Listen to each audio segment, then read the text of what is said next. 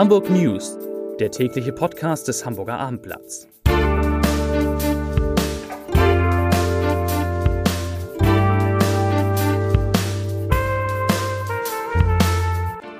Herzlich willkommen. Mein Name ist Bernd Röttger und ich freue mich auf vier liebe Kolleginnen und Kollegen hier im Podcaststudio. Es wird heute um Baupläne in Planten und Blumen gehen und um einen Baustopp für Wohnungen. Wir sprechen über Kühe, die SMS verschicken und darüber, was die Autoren der erfolgreichen Serie Stromberg im Ohnsorgtheater machen. Aber erst einmal für Sie, für euch wie immer drei Nachrichten aus Hamburg. Nachricht Nummer eins: Der 71 Jahre alte Bankräuber, der sogenannte Donnerstagsräuber, der drei Hamburger Sparkassen überfallen und auf einen Angestellten geschossen hatte, ist heute Nachmittag zu zwölf Jahren und sechs Monaten Haft verurteilt worden. Zudem ordnete das Hamburger Landgericht eine Sicherungsverwahrung für den Angeklagten an. Das bedeutet aller Voraussicht nach, er wird nie wieder auf freien Fuß kommen. Der Mann war wegen schwerer räuberischer Erpressung und versuchten Mordes angeklagt. Er hatte zwischen 2011 und 2019 drei Banken überfallen und dabei etwa 25.000 Euro erbeutet. Bei einem der Raubzüge hat er auf einen Bankmitarbeiter geschossen und ihn lebensgefährlich verletzt. Nachricht Nummer zwei: In einem Hamburger Hafenbecken ist ein junger Seehund gefunden worden. Das etwa sechs Monate alte Tier sei bereits deutlich unterernährt gewesen, sagte der Seehundbeauftragte. Ich wusste gar nicht, dass sowas gibt in Hamburg. Und Schwanenvater Olaf Nies. Nies war am, am Sonntagabend über das allein durch das Hafenbecken beim Kraftwerk tiefstark schwimmende Tier informiert worden und hat es kurz darauf eingefangen. Der Seehund ist unverletzt und entkräftet. Das Tier wurde in die Seehundstation in Friedrichskoog gebracht. Dort wird es jetzt wieder aufgepäppelt und später wieder in die Freiheit entlassen. Nachricht Nummer 3. Airbus-Zulieferer Deal Aviation streicht bis 2023 bis zu 240 Stellen. Ursprünglich allerdings hatte das Unternehmen angekündigt, in Hamburg rund die Hälfte seiner 1100 Arbeitsplätze abzubauen. Jetzt haben sich Unternehmen und Arbeitnehmervertreter auf einen Kompromiss geeinigt. Und jetzt sind vier liebe Kollegen zu Gast. Ich beginne mit unserem Chefreporter Uli Gastorf. Wenn irgendwo in der Stadt etwas gebaut werden soll, dann weiß er es in der Regel als erster. Uli, heute kommst du mit einer Geschichte aus Planten und Blumen, wo es Neuerungen und eventuell auch bauliche Veränderungen geben soll. Uli, was genau tut sich da? Ja, so, es gibt ja im Planten und Blumen das legendäre Café Seeterrassen seit 1953 kennt irgendwie jeder, aber kennt man irgendwie in den vergangenen Jahren nicht mehr irgendwie als Top ähm, Café oder so, sondern eben als Standort für Ü30 oder Schlagerpartys. Und ähm, ja, Ende nächsten Jahres läuft der Pachtvertrag aus. Das ist ähm, schon mal eine News, aber die eigentliche News ist, dass die Sprinkenhof als städtische GmbH, die das sozusagen in ihrem Besitz hat, überlegt, dieses Gebäude abzureißen mhm. und einen Neubau zu machen oder eben eine umfangreiche Sanierung und was auch feststeht, ist, dass der Pächter das Ganze, der hat seit 1990 den Vertrag räumen muss. Das heißt, ähm, es soll auch, wenn dann Neubau oder Sanierung abgeschlossen ist, ein neues Konzept geben. Gibt es da schon erste Indizien, wohin könnte das gehen, um das, um da Planten und Blumen wieder mit ein bisschen mehr Leben, also außer Ü30 äh, äh, äh, Genau, man geht da so ein bisschen in die Richtung, ist natürlich alles noch sehr vage, weil man ja noch nicht genau weiß, was nun von den Optionen gezogen wird. Aber man sagt ganz klar, es muss ähm, wieder mehr das Herzstück werden, also diese Gastronomie, weil das halt eine wunderbare Lage ist, direkt an diesem Parksee, also schöner geht's ja nicht.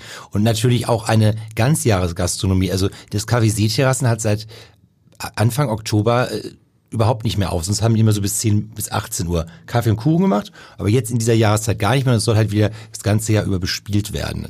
Und das äh, fordert zum Beispiel auch die FDP, Michael Kruse, der sich da einen Ideenwettbewerb wünscht für das Kaffeeseeterrassen. Also das riecht nach vielen weiteren Geschichten in den, in den nächsten Monaten. Ich war ja ganz erstaunt, ich war jetzt auch seit mehreren Jahren nicht mehr da. Wenn man jetzt mal auf die Bilder guckt, das ist ja wirklich so 50er, 60er Jahre Ambiente noch, ne? Also äh, das Gebäude heute. Das Gebäude heute, ja genau. Und davor stehen ähm, äh, so weiße Stühle, die leicht angerostet sind. Ähm, auf den Lounge liegen irgendwelche Herbstblätter. Also es ist also ein bisschen so, ähm, es ist wie so ein bisschen, wie so ein, ja, wie ein Dornröschenschlaf kann man eigentlich auch sagen, weil man daraus mhm. so viel machen könnte. Und vielleicht noch ganz kurz, was auch spannend ist, es gibt ja noch ähm, das Café Schöne Aussichten. Ja. Das kennt man auch. Ja, klar. Und da würde man jetzt auch sagen, auch toll, da können wir mal Kuchen essen gehen. Nee, geht nicht. Ähm, die haben nur als einzige öffentliche Nutzung donnerstags ab 18 Uhr Afterwork. Und sonst auch nur Location für Veranstaltungen. Schade. Also auch die meiste Zeit leer. ja. Dann sind wir sehr gespannt, was da, ähm, was es da an Neuerungen gibt. Soweit also zum Bauen. Jetzt geht es ums Nichtbauen. Unser Autor Peter Wenig hat gemeinsam mit Matthias Igen ein Interview mit dem Stadtplaner Daniel Fuhrhopp geführt. Seine provokante Forderung verbietet das Bauen.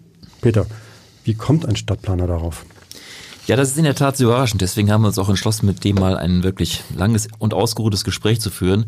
Seine These ist, es wird in Deutschland und auch in Hamburg viel zu viel gebaut, gemessen am Bevölkerungszuwachs. Seine Rechnung geht so, der Bevölkerungszuwachs in Hamburg ungefähr 10.000 von 2017 auf 2018. Entstanden sind aber bekanntermaßen 10.000 neue Wohnungen. Rechnerisch hätten 5.000 genügt, wenn man davon ausgeht, dass die Haushaltsgröße bei ungefähr zwei Personen liegt. Aber dann müsste es ja Leerstand geben. Das ist ja In der der, Tat, Fall. die müsste es geben. Ähm, er sagt, den gibt es aus mehreren Gründen nicht. Der Hauptgrund ist, es leben zu viele Leute eigentlich gegen ihren Willen in zu großen Wohnungen. Also der klassische Fall, älteres Ehepaar, äh, Kinder sind aus dem Haus, dann stirbt auch noch der Mann oder die Frau, der Witwe, Witwe bleibt alleine über und bewohnt dann ein großes Haus, würde sich eigentlich gern verkleinern. Das Problem ist nur, wenn man dann vielleicht sogar barrierefrei was Neues sucht, ist das häufig bei äh, halber Wohngröße genauso teuer oder noch teurer als der Altbau. Und er sagt, dagegen muss man was tun. Wir brauchen gute Wohnungstauschbörsen, Garantien, dass wenn man bei einer Genossenschaft wohnt, die Miete sich, äh, halbi die Miete sich halbiert, wenn sich auch die äh, Quadratmeterzahl halbiert. Und er schlägt vor, dass es, ähm, äh, dass man Studenten das Wohnen erleichtern soll, indem sie äh, zu Hilfe bei betagteren Ehepaaren einziehen. Ein Modell, das nach, seinen, nach seiner Beurteilung in Brüssel sehr gut läuft. Da haben immerhin 300 Leute sich schon dafür entschieden. Äh, geht das noch weiter? Also wie, wie sieht das aus? Es werden ja auch unheimlich viele Hotels äh, gebaut Ja. in der Stadt etc. Also er hat damit ein grundsätzliches Problem. Er sagt, äh, die Schwierigkeit ist, dass viel zu viel abgerissen wird, auch noch an äh, sowohl Gewerbe als auch äh, Wohnungsgeschichten, die im Prinzip noch intakt sind, wo man eine aufwendige Sanierung, Modernisierung zwar machen müsste, aber das sei Klima, vom Klimaschutz her allemal besser, als neu zu bauen, weil Bauen einfach wahnsinnig klimaschädlich sei. Es wird ja meist auch neu gebaut, damit man mehr Bruttogeschossfläche irgendwie unterbringt auf ein Grundstück, ähm, Also- was dann den Wert steigert. Was da wirklich ganz spannend ist, dass ähm, äh, die Zahlen sind auch bestätigt. Von 1972 hatte jeder Deutsche eine Wohnfläche, statistisch gesehen, von ungefähr 26 Quadratmetern. Jetzt ist es gestiegen auf 46 Quadratmeter. Das heißt, wir breiten uns von der Wohnfläche immer weiter aus. Das wird natürlich auch zum Problem. Also klingt nach einem sehr spannenden Interview. Vielen Dank, Peter. Und nun zu meiner Kollegin Hanna-Lotte Mikoteit. Am Freitag warst du mit einer Geschichte über einen Biobauern zu Gast, heute schon wieder mit einem Bauernhof. Man könnte meinen, du bist unsere neue Land Landwirtschaftskorrespondentin. Aber im Ernst, du hast einen wahren Pionierbauernhof besucht. Alles digital, die Kühe schicken sogar SMS. Hanna-Lotte, was, was ist das für ein Bauernhof? Das ist ein toller Bauernhof, eigentlich auf den ersten Blick ganz normal. Aber ja, es gibt ganz viele vernetzte Geräte in diesem Bauernhof oder auf diesem Bauernhof. Und das Neueste ist, dass die Kühe dort eine Art Sensor verschlucken. Der liegt dann in deren Pansen. Das ist ja einer der vier Mägen der, des Rindes und äh, sendet von da aus Vital- und Bewegungsdaten. Das heißt also, wenn eine Kuh jetzt erhöhte Temperatur hat, weil sich vielleicht eine Entzündung anbahnt oder weil oder es ist irgendwas anderes los mit der Kuh, kriegt vielleicht ist kurz davor zu kalben, dann sendet dieser Sensor Daten und der Bauer, das ist eben das Tolle, hat muss nur sein Handy zücken und dann hat er da so eine Oberfläche drauf und sieht genau, was ist mit welcher Kuh los. Also wenn was los ist, sonst nicht. Genau, und das ist, wenn was los ist, dann gibt's eine SMS. Und dann weiß Deshalb schicken die Kühe SMS. ja, es ist natürlich, genau, ein bisschen übertragen. Und was macht der Bau? Also das ist ja jetzt vielleicht, dass die Kuh krank ist oder kalbt, ist ja eher seltener der Fall. Ist ja nicht sozusagen äh, täglich. Steht ja nicht an der Tagesordnung. Was passiert da sonst noch alles mit? Also was ist da alles, alles digitalisiert? Also es gibt noch, es gibt noch verschiedene, also das, ich glaube, was man betonen muss, ist, weshalb das überhaupt funktioniert. Auf dem Plattenland in Schleswig-Holstein, in Westerau, kleines, kleines Dorf in der Nähe von Bad Oldesloe, Stormann, ähm, das hat was mit dem Netz zu tun, was es da gibt. Das ist eben nicht unser normales Funknetz, was wir alle benutzen. Das ist ein sogenanntes Maschinennetz. Das ist so ein Schmalspurnetz mit einer, ja, Also Netz meinst du jetzt Telef wie Telefonnetz? Internet, also hm? Internet. quasi, hm? genau, genau. Netz, das ist von, in dem Fall von Vodafone. Und dieses Narrowband-Netz, so nennen die das, äh, das ist eben speziell dafür geeignet, Sensoren zu ver vernetzen, Dinge zu vernetzen, eben in diesem neuen Also das berühmte Internet der Dinge. Genau, da auf der Frequenz funkt das. Das ist inzwischen 95 Prozent ausgebreitet in Deutschland, dieses Netz. Und deswegen kann der Bauer überhaupt loslegen mit der zunehmenden Vernetzung auf seinem Hof.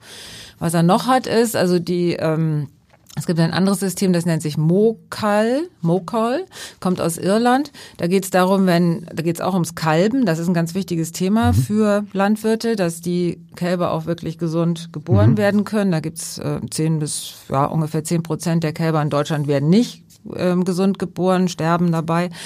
Und da hat er so, das ist so eine Art Frühwarnsystem. Ah, okay. Das gibt es auch. Und das nächste, was jetzt ansteht, äh, also das ist natürlich sein, sein Stall rund um die Uhr mit Echtzeit-Webcams ausgestattet. Das ist ja vollkommen normal, da müssen wir jetzt gar nicht weiter drüber reden. Aber Okay. ähm, das, ähm, was er jetzt, was jetzt kommt, ist eben sozusagen die sprichwörtliche vernetzte Milchkanne, dass er dann eben tatsächlich Milch in Tanks hat und da werden regelmäßig Daten über Temperatur, Milchfettgehalt etc. übermittelt über auch Sensoren. Das ist noch ein Prototyp, aber das ist jetzt in der Mache. Also die Milch wird direkt auf dem Bauernhof geprüft sozusagen. Genau. Das klingt sehr spannend. Du schreibst das gerade alles auf und morgen früh werden wir das dann sowohl digital als auch in der gedruckten Zeitung lesen können. Ab 6 Uhr für Bauern, die früh aufstehen. Ah, okay. Vielen Dank, Hannah-Lotte. Unser Kulturredakteur Stefan Reckziegel war gestern mal wieder im Theater. Und als ich ihn vorhin auf dem Flur getroffen habe, da hat er mir gleich entgegengerufen, ich kann heute gerne in den Podcast kommen. Das klingt danach, als ob du unseren Hörern etwas zu empfehlen hast. Stefan. In der Tat. Eine Uraufführung im Ohnsorg-Theater hat man ja auch nicht so häufig. Also keine plattdeutsche Erstaufführung, sondern ein Stück, das bisher nirgendwo in Deutschland in einem Theater zu sehen war. Es trägt den Titel Extrawurst und man kann sich's denken, auch wenn die Grillsaison fast vorbei ist, es geht auch ums Grillen. Ah, wunderbar. Und es sind irgendwie bekannte Autoren im Hintergrund? Es sind eben mehrere Autoren, die für die Serie Stromberg schon den Adolf Grimmel Preis erhalten haben und auch sehr viel sonst für Satiresendungen im Fernsehen schreiben, wie etwa Extra 3 oder Heute Show oder WDR Mitternachtsspitzen. Zwei renommierte Autoren, die dieses Szenario angesiedelt haben in einem Tennisclub. Die Ohnsorg-Zuschauer werden sozusagen Teil der Mitgliederversammlung eines Tennisclubs und dort Oh ja, das deutsche Vereinswesen. Aber es, das Stück bietet eben auch einen Blick auf die Gesellschaft insgesamt, denn es entzündet sich ein absurder Streit darum, ob für das einzige türkische Mitglied des Tennisclubs extra ein eigener Grill angeschafft werden soll, weil eben auf dem Grill schon Schweinefleisch lag für die deutschen Mitglieder und die Frage ist, was macht das türkische Mitglied damit? Das könnte ja durchaus ein ernstes Thema sein, aber ich schätze mal, bei den Autoren ist das eher ein humorvolles Stück. In der Tat, aktuelle Themen. Wie geht man mit Migration um, auch mit, mit Minderheiten? Wie verhält sich die Mehrheitsgesellschaft? Aber es ist eben wirklich sehr komödiantisch, absurd, überzeichnet und hat das Publikum am Ende wirklich zu minutenlangen Beifall und zu vielen Lachern zwischendurch animiert. Also ein voller Erfolg im Ohnsorg-Theater. Ein voller Erfolg, ich würde sogar sagen, Spiel, Satz und Sieg. Wunderbar. Montag. Also eine totale Empfehlung für unsere Hörerinnen und Hörer. Und wie läuft das jetzt? Bis wann läuft es? Kann man das? Es läuft bis Mitte November und auch diejenigen, geht mir ja selber so, die des Plattdeutschen nicht so mächtig sind, werden also wenig Probleme haben, das Stück zu verstehen. Es gibt auch ein paar hochdeutsche Passagen und man kann der wirklich komischen Handlung immer folgen.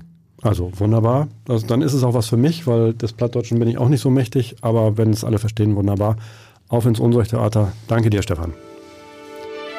Wie immer zum Ende der Leserbrief des Tages, beziehungsweise heute werden es ausnahmsweise einmal zwei. Und zwar zu dem Interview mit dem ehemaligen Umweltsenator Fritz Fahrenhold, der ja heute von einem äh, Selbstmord, einem ökonomischen Selbstmord gesprochen hat im Zusammenhang äh, mit der Klimadebatte. Da gibt es natürlich, wie gesagt, wie erwartet, sehr unterschiedliche ähm, Reaktionen darauf. Will ich lese mal zwei vor. Antonia Herrestal schreibt, Fahrenhold benutzt das mediale Phänomen, das wir auch schon bei der Debatte um Feinstaubgrenzwerte erlebt haben. Eine Minderheit bekommt unverhältnismäßig viel Aufmerksamkeit, wenn sie eine vom Konsens abweichende Meinung postuliert. Seit über 40 Jahren sind die Gründe des Klimawandels bekannt und aufgrund der Vielzahl wissenschaftlicher Erkenntnisse und spürbarer Klimaveränderung ist endlich auch im Bewusstsein der deutschen Mehrheit angekommen, dass wir beim Klimaschutz keine Zeit mehr zu verlieren haben. Das nun nach Art der AfD als Mainstream abzutun und dazu auch noch eine derart arrogante Art der FFF-Bewegung Hysterie vorzuwerfen, ist unsachlich und populistisch. Peter Ruland hat da eine ganz andere Meinung. Er schreibt, Fritz Fahrenhold hat recht, wenn er anklagt, dass die Klimadebatte mit irrationalen Weltuntergangsszenarien geführt wird. Mit der Angst vor dem Weltuntergang hat man im Mittelalter Hexenverbrennung und Ablasshandel betrieben. Eine moderne, aufgeklärte Gesellschaft sollte sich solcher Mittel nicht mehr bedienen. Wir sollten vernünftig und mit Augenmaß den Weg in eine CO2-freie Wirtschaftsordnung beschreiten. In diesem Sinne bleibt mir nur eins zu sagen. Ich wünsche einen schönen Abend und auf Wiederhören. Bis morgen.